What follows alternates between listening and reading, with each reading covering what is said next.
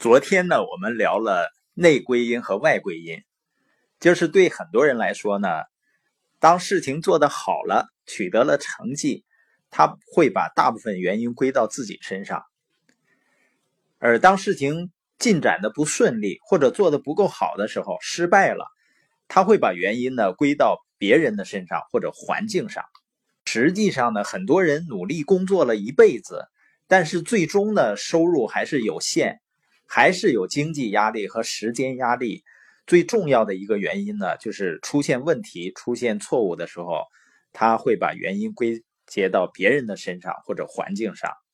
当我们出现问题，马上找外面的原因，那我们自己还会不会改变呢？自己就不会改变了。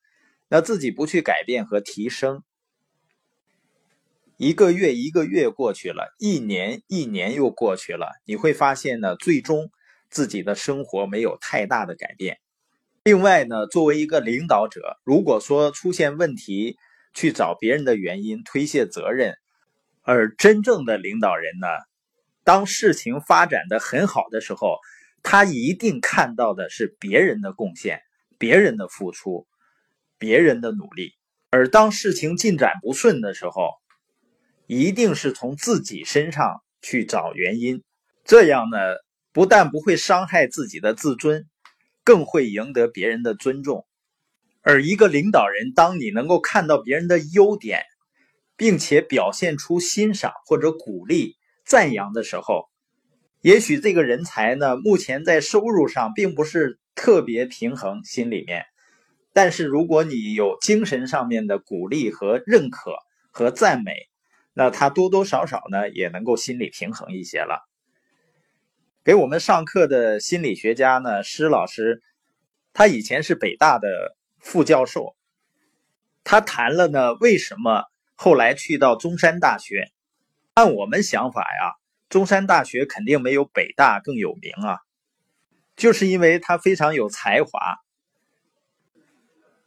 但是呢，要评上正教授的话，还是需要论资排辈的。再加上经济回报上也不满意，尤其是呢，并不能够得到充分的认可。在这种情况下呢，他很自然的就跳槽了。那他现在获得很多的国家级的重要奖项，光科研经费上呢，一年就是两百八十万，不包括其他的收入。而这个科研经费呢，是他自己立项、自己随意花的。他也谈到了，现在在岭南学院呢，院长给他安排的教学任务非常繁重，已经远远超出了他们签约的合同内容。但为什么他能接受呢？就是因为这个院长呢，总是经常的跟周围的人去说：“你看这个施老师贡献多大，为我们的学院争得了多少荣誉。”就总是表扬和赞美和夸奖。他跟院长说啊，你看我都超工作量了。院长呢好像装不知道，但是一看到他呢，就说你看施老师多好啊，就是不涨工资。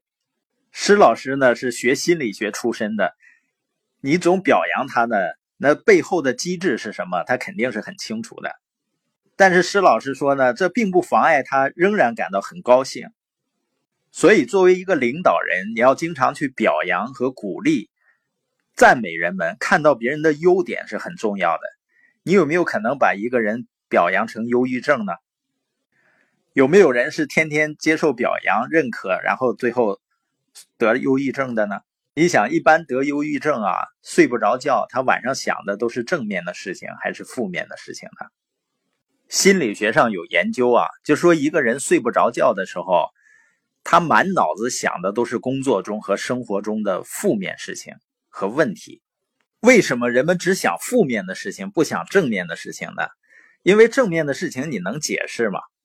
比如说，你的生意做得很好，你的业绩做得非常棒，这能解释的，因为你很努力嘛，因为你很聪明嘛。那负面的事情为什么人们总想呢？因为你解释不了啊。比如，为什么老板今天把你臭骂一顿呢？有可能是早晨他跟他太太吵了一架，他心里有火，正好看到你发出来了，你说你能想明白吗？他为什么要冲你发火？肯定想不明白的。想不明白呢，就越想，那越想呢，越想不明白，就睡不着觉了。所以通过这节呢，我们要告诉领导者，就是要心胸开阔，看到别人的成绩呢，要为别人感到高兴；看到别人的能力呢，要为别人庆贺，而不是视而不见。另外呢，最重要的一点就是取得成绩的时候，一定多谈论别人的贡献，要看到别人的贡献。出现问题的时候呢，也不需要怀疑自己的能力。出现问题或者做错事情是很正常的，最重要的是呢，要向内求，要改变自己，然后提升自己，把事情去做得更好。因为很多的问题的出现，当然会有外面的原因，有环境的因素，也有别人的因素。但是如果别人和环境的因素是你无法左右、无法改变的时候，你。还要去找外面的原因，我们自己会变得很无奈的，因为我们知道，任何困苦的环境下都会有人把事情做得更好，所以我们只能去改变自己。